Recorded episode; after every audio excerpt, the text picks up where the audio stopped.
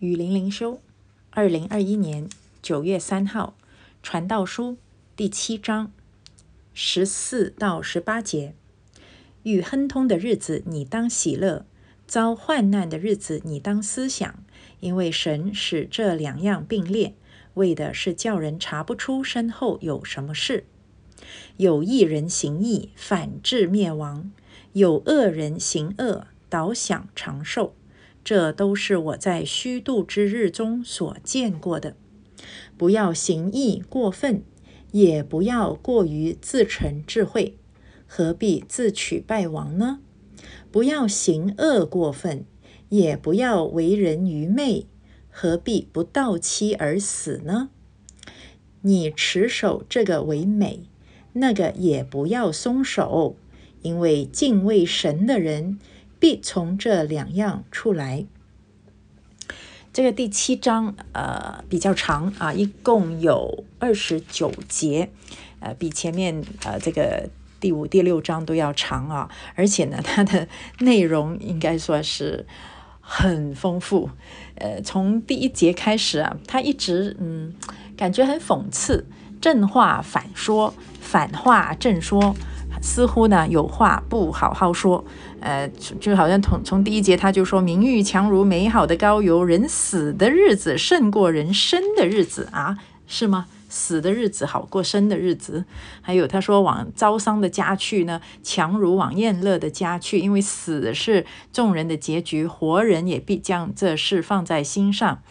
就是有一点黑色幽默的感觉啊，忧愁强如喜笑，因为面带愁容，终必使心喜乐，所以又感觉他正话反着说这样，呃，所以这个呢，大家自己去领会啊，这是一位很有智慧的老人家在总结人生，当然是啊层次非常的丰富的啊，所以这个是让大家慢慢去意会，我觉得这个个人都可以有自己的领会。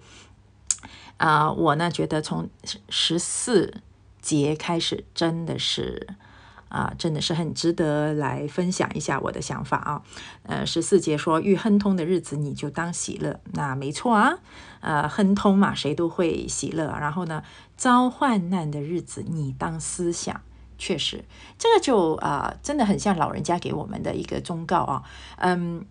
你你知道，我前几天还在跟我的女儿说啊，因为她有一些的工作上面的机会，我说你有没有感恩？她说有啊。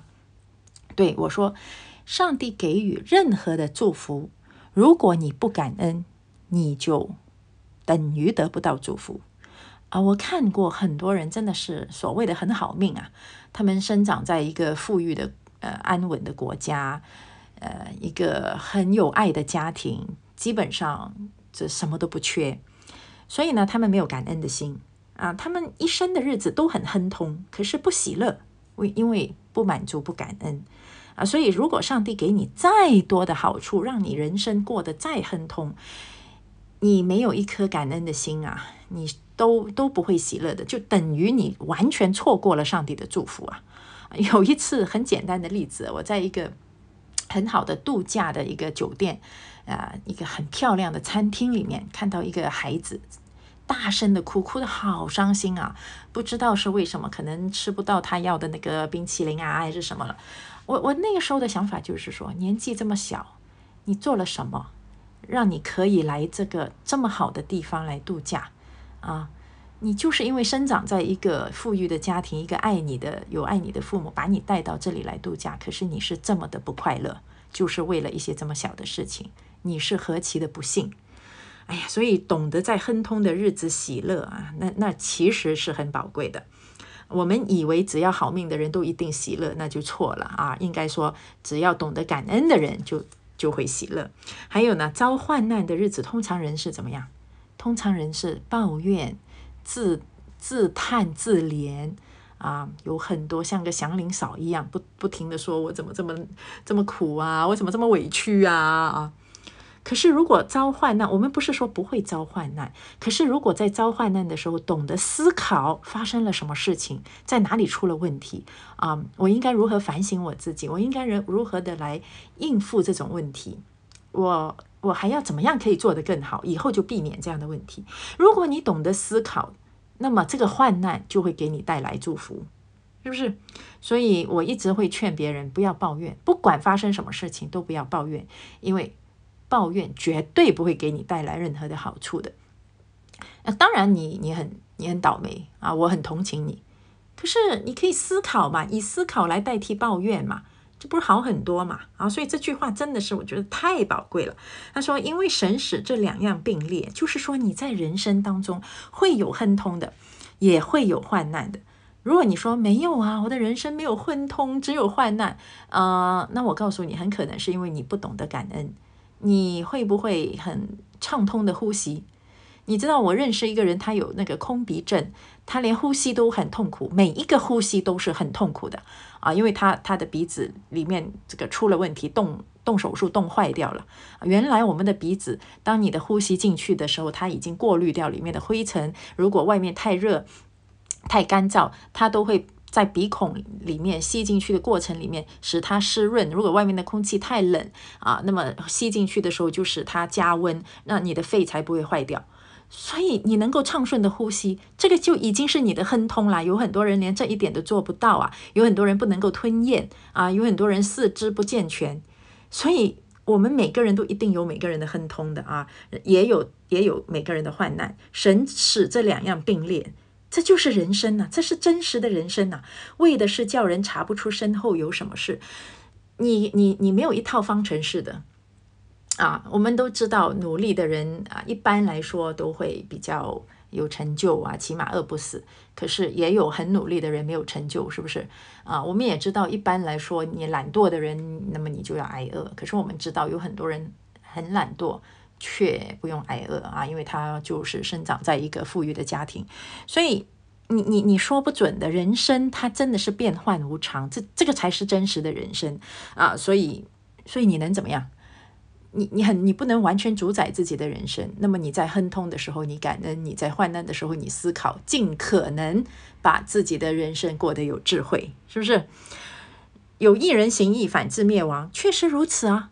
很多好人早死啊！啊，然后呢？有恶人行恶，倒想长寿。那我问你，你还要不要行义？